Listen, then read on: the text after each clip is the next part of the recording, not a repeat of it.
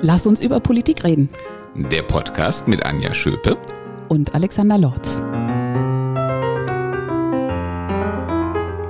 Sagen wir herzlich willkommen zur nächsten Podcast-Folge. Lass uns über Politik reden. Ja, wir freuen uns, wenn ihr alle wieder eingeschaltet habt.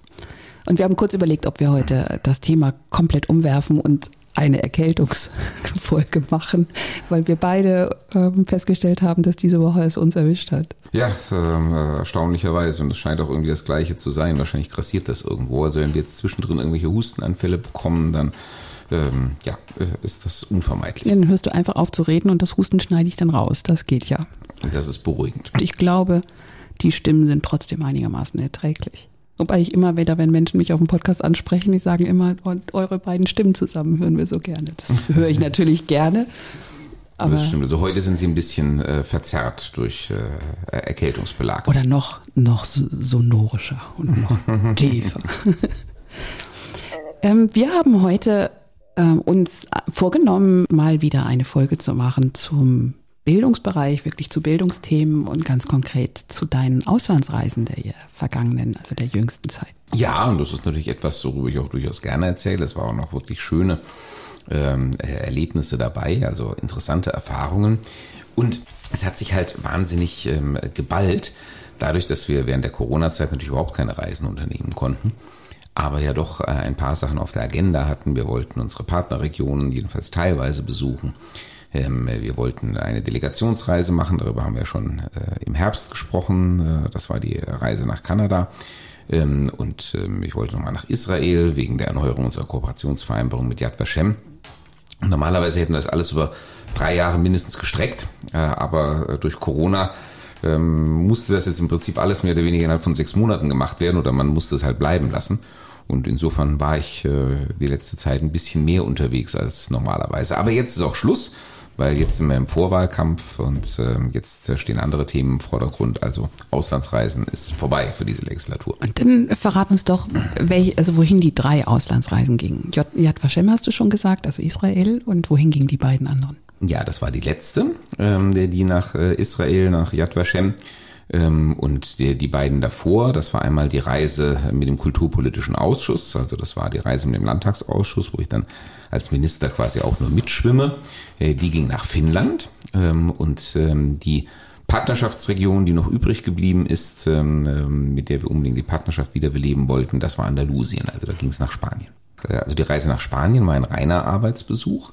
Die Reise nach Finnland, ja, das war äh, eben die Reise des Parlamentsausschusses, äh, bei der ich sozusagen Gast war. Und die Reise nach Israel, das war eigentlich auch ein Arbeitsbesuch, da hatte ich also keine Abgeordneten äh, dabei.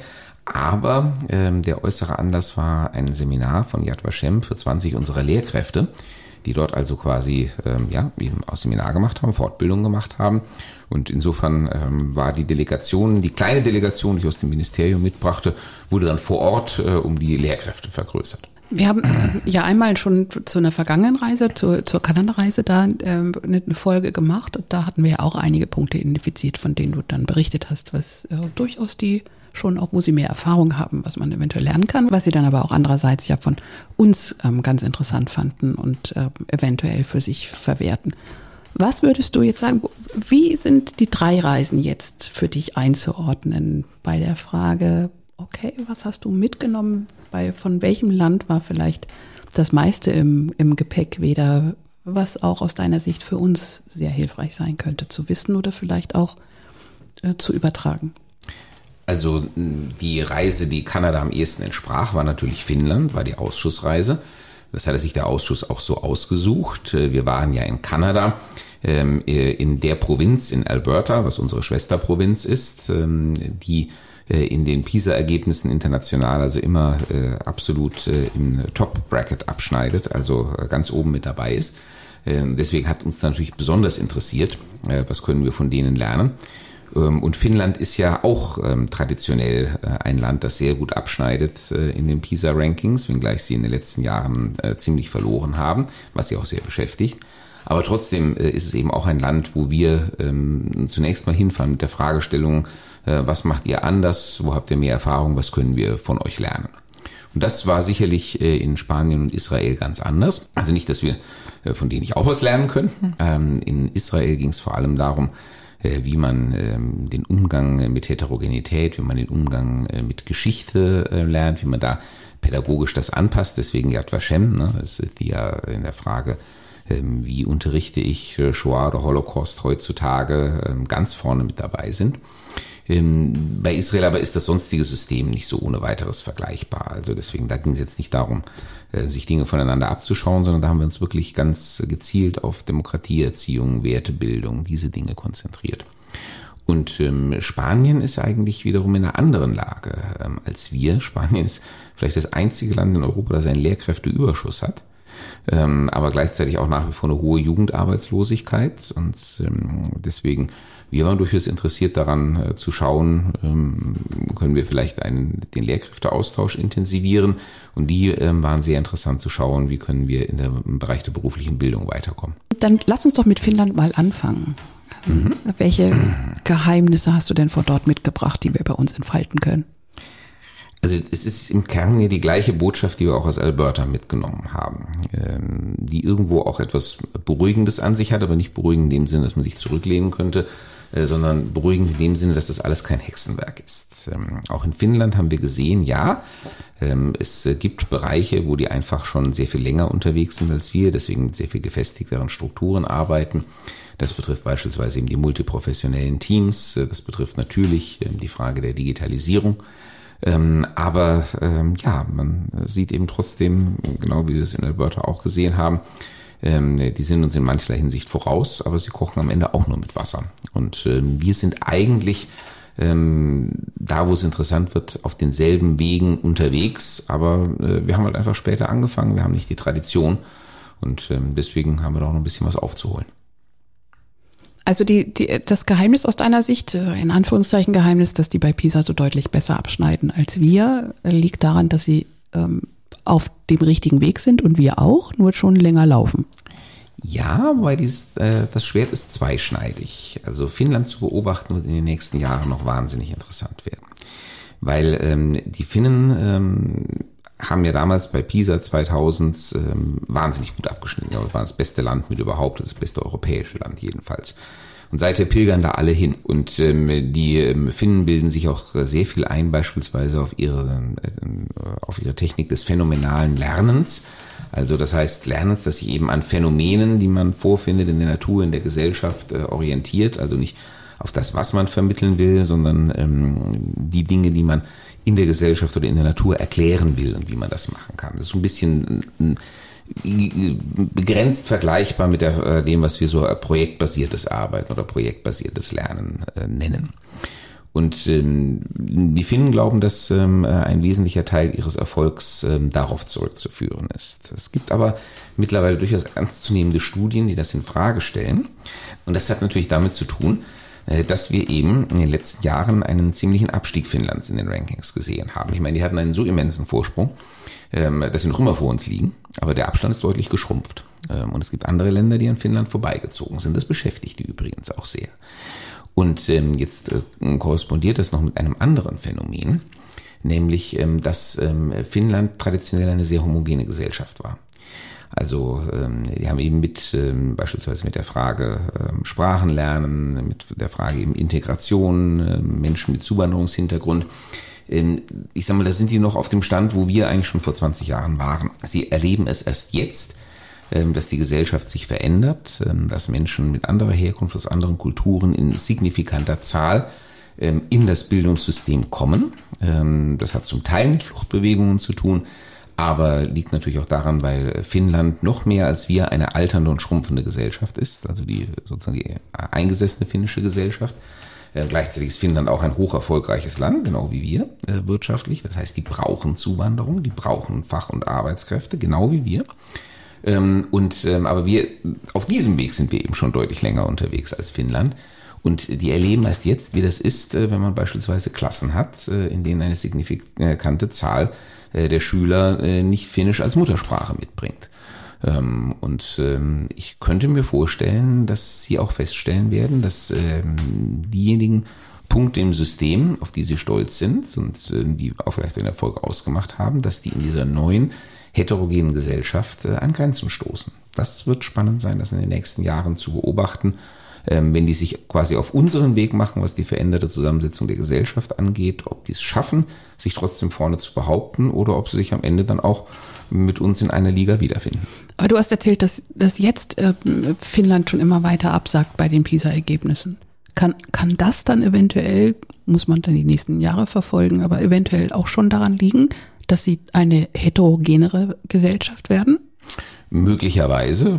Es gibt, wie gesagt, auch Studien, die suggerieren, äh, dass ähm, vielleicht äh, der ursprüngliche PISA-Erfolg äh, noch auf die alten Techniken zurückzuführen waren, als ähm, Finnland eigentlich auch noch ein Land war mit ähm, ja stark frontalunterrichtszentriert, also noch gar nicht dieses projektbasierte Lernen hatte, sondern mehr so ein bisschen die asiatische Methode, also von vorne instruktiv. Ähm, und es gibt Leute, die sagen, die ähm, äh, Ergebnisse von 2000 äh, sind sozusagen die späte Frucht ähm, dieser äh, Bildungspolitik gewesen. Und jetzt sehen wir quasi eigentlich die Ergebnisse der Reform, auf die Finnland so stolz ist. Das ist aber, das ist eine spannende These, aber auch das wird man, denke ich, erst in 10 oder 15 Jahren äh, vertieft beurteilen können. Was macht denn das mit dem Kultusminister, wenn man jetzt quasi den Eindruck bekommt, selbst äh, Wissenschaftler sind sich da nicht einig und eigentlich weiß man gar nicht, woran Bildungserfolg zu koppeln ist? Naja, ähm, wenn es so einfach wäre, äh, dann müssten wir auch genau, was wir zu tun hätten. Äh, das ist ja der Punkt an der Bildungspolitik, ähm, dass wir uns auf relativ unsi äh, ja, auf unsicherem Gelände bewegen, trotz der großen Fortschritte in der empirischen Bildungsforschung. Aber denken wir an die Pandemie zurück. Hm, am Anfang der Pandemie haben wir noch geglaubt, ja, also im Bereich Medizin, Gesundheit, das ist ja so eine quasi exakte Wissenschaft. Da können uns die Wissenschaftler auch genau sagen, jetzt was los ist und was wir zu tun haben. Diese Überzeugung hat die äh, drei Jahre Pandemie auch nicht überstanden. Ähm, und im Bildungsbereich ist natürlich alles noch viel vager und schwerer zu fassen. Auf jeden Fall heilt es ein bisschen, was solche Hype-Phasen angeht. Also Finnland am Anfang vom Pisa ganz weit vorne und du sagst ja selber, alle sind dahin gepilgert und äh, alle waren sofort mit schnellen Rezepten dabei. Ja klar, liegt daran, weil die irgendwie gemeinsames Lernen bis was weiß ich haben und all dieser ideologische Topf, der dann irgendwie nach dem eigenen Wünschen gekocht wurde. Genau, das ist ja gerade äh, in diesem Bereich eben der Gemeinschaftsschule. Das ist etwas, was Finnland, ich glaube, Ende der 80er Jahre eingeführt hat. Äh, die hatten vorher auch ähm, äh, ein differenziertes Schulsystem und haben das dann zugunsten einer Gemeinschaftsschule aufgegeben. Und deswegen ist natürlich der finnische Erfolg für alle, die hier gerne auch so eine Gemeinschafts- oder Einheitsschule einführen würden, so ein Beweis dafür, wie toll das funktioniert. Wir sagen natürlich immer, schaut euch andere Einheitsschulsysteme an, die überhaupt nicht gut funktionieren. Das kann es nicht sein. Das, äh, man kann das gut oder schlecht organisieren. Die Finnen können es halt besser, aber das kann nicht das Geheimnis des Erfolges sein. Ähm, was schon eher interessant ist, ähm, ist, ähm, ich habe es genannt, die Digitalisierung, die natürlich die Finnen noch in die Lage versetzt hat, beispielsweise bei der Pandemie, ähm, sehr viel schneller, sehr viel natürlicher auf Distanzunterricht umzuschalten als wir. Und äh, der Einsatz eben multiprofessioneller Teams. Die Philosophie ist halt, was ja diesem Gedanken entspricht, kein Kind zurücklassen, dass sobald sich irgendwo zeigt, äh, dass ein Kind halt Probleme hat, dass das dann äh, einer Art von Sonderbetreuung zugeführt wird, äh, ob durch Sozialpädagogen oder ähm, Förderkurse oder was auch immer, aber auf jeden Fall, äh, dass man sich ähm, quasi eines abschlussgefährdeten Jugendlichen also auch direkt annimmt. Wir haben ja auch viele Programme, die so arbeiten. Ein Programm wie Push, ein Programm wie unsere Ostercamps, auch unsere sozialpädagogischen Fachkräfte haben ja im Prinzip eine ähnliche Aufgabe, aber ich glaube, die Betreuung ist in Finnland eben noch wesentlich intensiver. Nun muss man halt eben auch sehen, wenn die Quote der Schülerinnen und Schüler steigt, die einer solchen Betreuung bedürfen, und äh, die ist halt äh, in Finnland noch wesentlich niedriger als bei uns, werden die einfach auch an die Grenzen ihrer Kapazitäten stoßen, weil so viele äh, Sozialpädagogen gibt es auch in Finnland nicht, ähm, dass die quasi jeden zweiten Schüler in Einzelbetreuung nehmen könnten. Ähm, und ähm, da bin ich, wie gesagt, sehr gespannt, äh, inwieweit sie das aufrechterhalten können. Trotzdem halte ich das für die richtige Herangehensweise und das ist ja auch das, was wir im Rahmen eben unserer Möglichkeiten auch praktizieren. Was ist im Gepäck aus ähm, Israel von dir mitgenommen worden? Also in Israel war es nebenbei bemerkt wahnsinnig spannend, äh, auch mal äh, zu sehen, wie diese Gesellschaft mit dem tiefen Riss, der durch die Gesellschaft geht, umgeht. Und wir reden jetzt wirklich von der, der israelischen Gesellschaft als solcher. Wir haben einerseits die Kluft natürlich zwischen ähm, äh, also arabischen Israelis und eben jüdischen.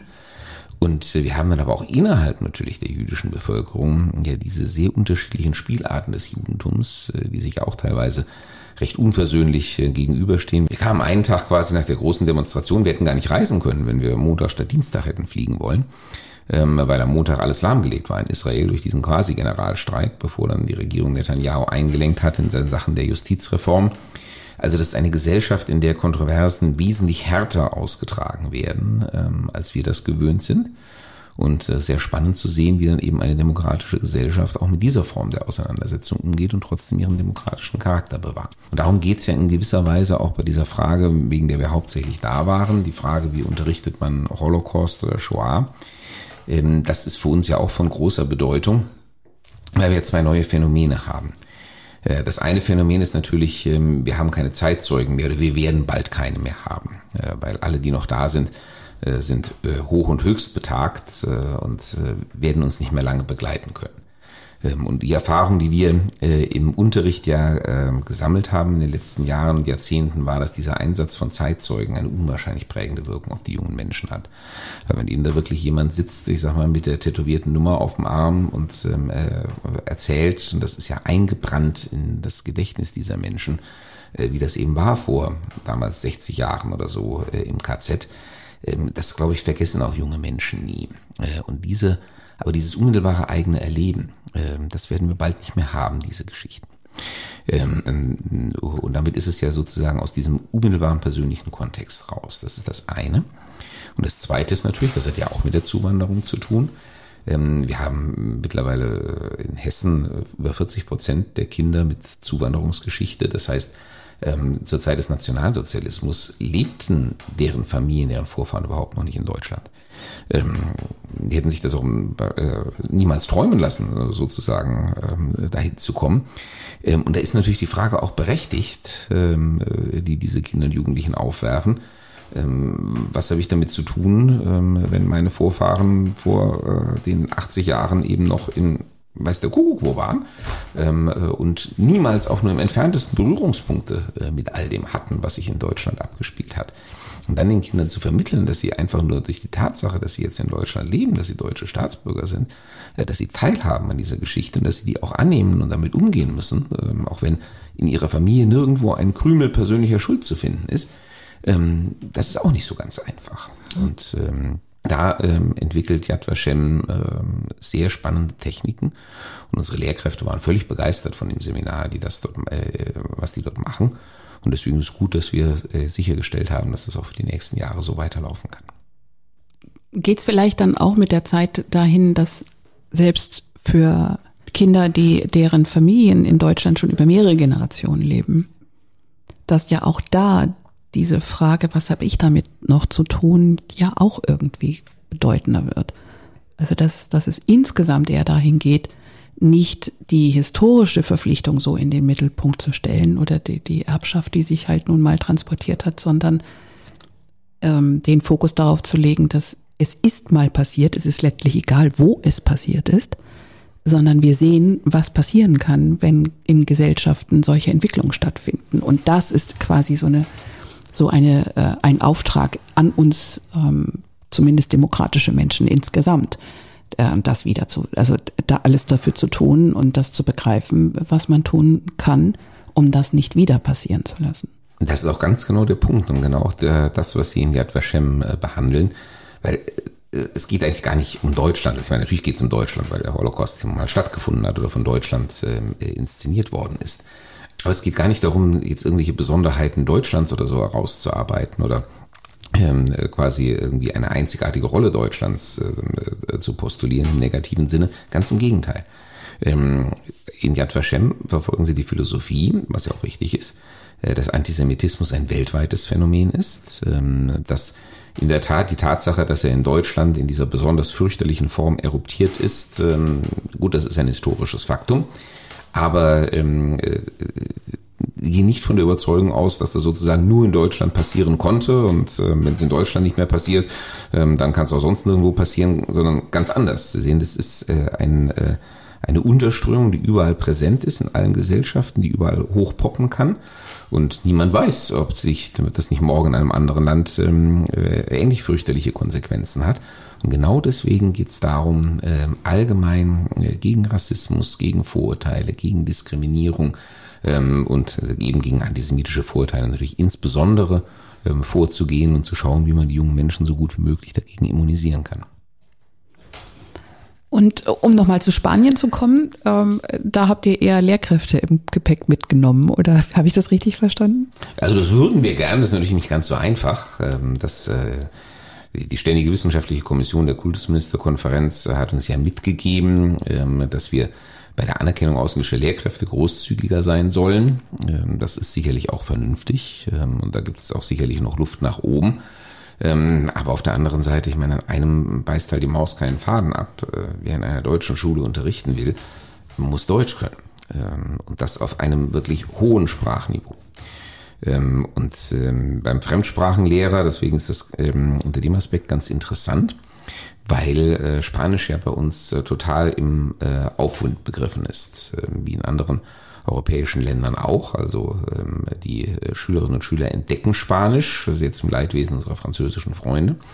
Ähm, sehen natürlich die Wichtigkeit der Sprache, mit der man sich im Prinzip ganz Lateinamerika ähm, erschließt.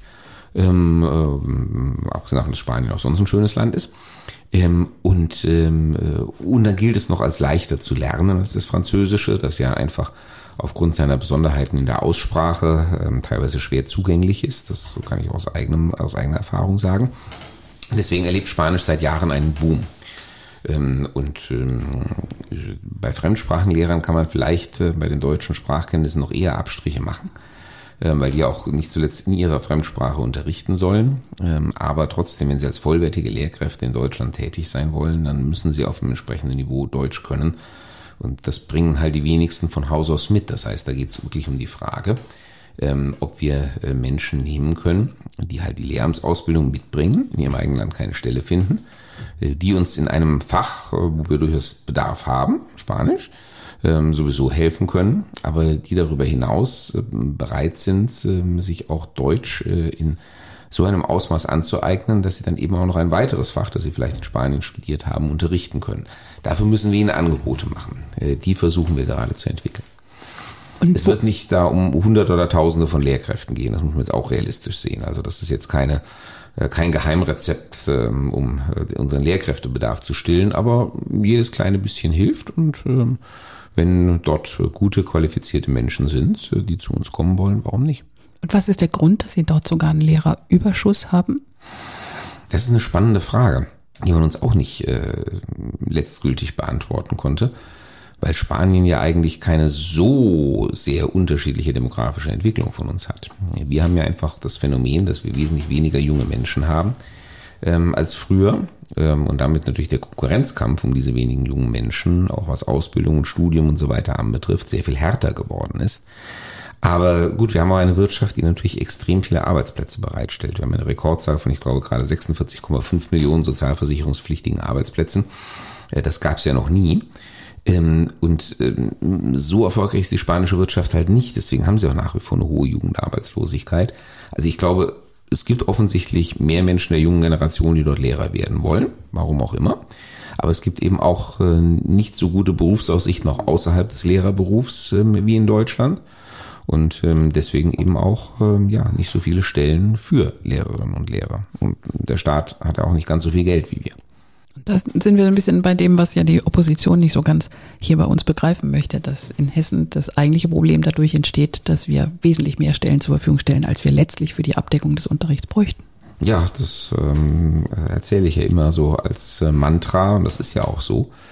Ähm, wir haben wesentlich mehr auch voll ausgebildete Lehrkräfte, als für die Grundunterrichtsversorgung notwendig wäre. Aber wir haben natürlich auch die Schulen mit immer zusätzlichen Anforderungen versehen, die weit über äh, normalen Unterrichtsversorgung hinausgehen. Ganztag, Inklusion, Integration, äh, ja, äh, sozialpädagogische Unterstützung ähm, und, und, und. Ähm, und ähm, ja, deswegen brauchen wir einfach sehr viel mehr Personal als früher. Und das äh, in, zu einem Zeitpunkt, wo gleichzeitig in der entscheidenden Generation wesentlich weniger junge Menschen zur Verfügung stehen als früher. Das ist halt einfach eine Schere, ähm, die wir uns bis zum gewissen Grade selbst geschaffen haben. Es macht jetzt auch keinen Sinn, so zu tun, als könnte man mit den alten Lehrkräftezahlen von früher ähm, noch ähm, die Schule von heute schmeißen. Äh, das wird auch nicht funktionieren. Ähm, ja, und dieses, äh, diese Entwicklung hat eben in dieser Form und diesem Ausmaß in anderen Ländern so nicht stattgefunden. Und dann hast du äh, gesagt, dass äh, Spanien von sich aus ein großes Interesse daran hatte, von euch über unsere berufliche Bildung etwas zu erfahren. Ja, so fing ja unser Partnerschaftsabkommen, das wir schon in der letzten Legislaturperiode abgeschlossen haben mit Andalusien, so fing das ja mal an. Ähm, dass äh, die Spanier vor allem interessiert waren, ähm, äh, mehr zu erfahren, wie unser berufliches Bildungssystem funktioniert. Das ist dann halt der Corona-Pandemie ehrlich gesagt eingeschlafen, deswegen war der Besuch auch nötig, um äh, das wieder in Gang zu bringen. Wir haben jetzt auch ähm, die Spanier eingeladen, beispielsweise zu unserem Institut für Technologiefortbildung zu kommen, wo wir eben auch gezielt Kräfte, die dann an beruflichen Schulen unterrichten können, ausbilden. Äh, das äh, haben sie auch sehr gerne angenommen. Da kommt demnächst auch eine andalusische Delegation. Wir hatten jetzt auch gerade eine finnische Delegation da. Also es lohnt sich. Die Gegenbesuche sind schon am Rollen. Die Delegation aus Alberta kommt wahrscheinlich im Herbst. Und ähm, in Spanien wird das jetzt aber äh, interessanter, weil die neue spanische Regierung ähm, auch äh, ganz massiv äh, das jetzt betreibt, ähm, ähm, dass wir, dass sie das berufliche Bildungssystem also stärken wollen. Und das war übrigens auch in Finnland so. Auch Finnland hat durchaus ein Problem, dass Menschen, die nicht mit einem adäquaten Schulabschluss die Schule verlassen und dann eben für eine Hochschulausbildung qualifiziert sind, äh, nicht so richtig unterkommen, äh, weil es für die keinen richtigen Platz mehr so im Ausbildungssystem gibt. Und die schauen alle auf das deutsche Ausbildungsmodell, ähm, weil sie genau wissen, dass sie auch eine Klientel von jungen Leuten haben, die sie eigentlich nicht optimal ausbilden, äh, weil sie eben nicht zur akademischen Qualifikation geführt werden können. Und ähm, für dies aber, wenn sie ein Ausbildungsniveau wie in Deutschland hätten, ähm, auch absolut gute Jobs in der Gesellschaft zu erfüllen gäbe. Ähm, und noch eine Abschlussfrage zu Wünsch dir was? Ähm, wenn jetzt noch eine weitere Auslandsreise möglich wäre, was wäre dein Favorite Land? Ach, ich habe so viele, aber wenn wir es jetzt mal vom, äh, von der Bildungspolitik her sehen, ähm, also äh, wir haben gesagt, wir besuchen einerseits die Partnerschaftsregion, da würde ich wahnsinnig gerne mal wieder in unsere italienische Region fahren, in die Emilia-Romagna. Das hat sich jetzt einfach nicht mehr ergeben. Und ähm, äh, für eine Delegationsreise, also für weit weg, ähm, würde mich ähm, sehr mal äh, einer der asiatischen Staaten interessieren. Sich mal einen der Tigerstaaten an, näher anzuschauen und wie deren Bildungssystem funktioniert. Mal sehen, was die Zukunft noch so bringt. Ja. Ich danke dir. Gerne. Und wir freuen uns sehr auf das nächste Mal, denn der nächste Podcast oh ja. wird ganz besonders sein. Wir werden nämlich wieder einen Gast haben. Und diesmal einen Gast, äh, dessen Name, glaube ich, ähm, sehr, sehr gut bekannt ist, nämlich unser früherer Ministerpräsident, äh, Roland Koch, ähm, wird Gast in unserem Podcast sein und äh, wir werden mit ihm, ja, ich bin fast versucht zu sagen, natürlich über die Frage ähm, politischer Macht, politischer Führung und was das heutzutage bedeutet reden. Ich glaube, wir können dafür keinen besseren Gesprächspartner finden. Und ich bin schon sehr gespannt. Für mich ist es logischerweise das erste Mal, dass ich ihm wirklich persönlich begegne. Er ist eine intellektuell sehr beeindruckende Persönlichkeit. Ähm, ich muss sagen, aus jedem Gespräch mit ihm nehme ich auch für mich selber etwas mit. Es macht Spaß. Also, guter Teaser fürs, fürs nächste Mal an alle, die uns äh, zugehört haben. Freuen Sie sich drauf und wir freuen uns, wenn Sie wieder mit dabei sind. Genau. Bis, Bis dahin. dahin.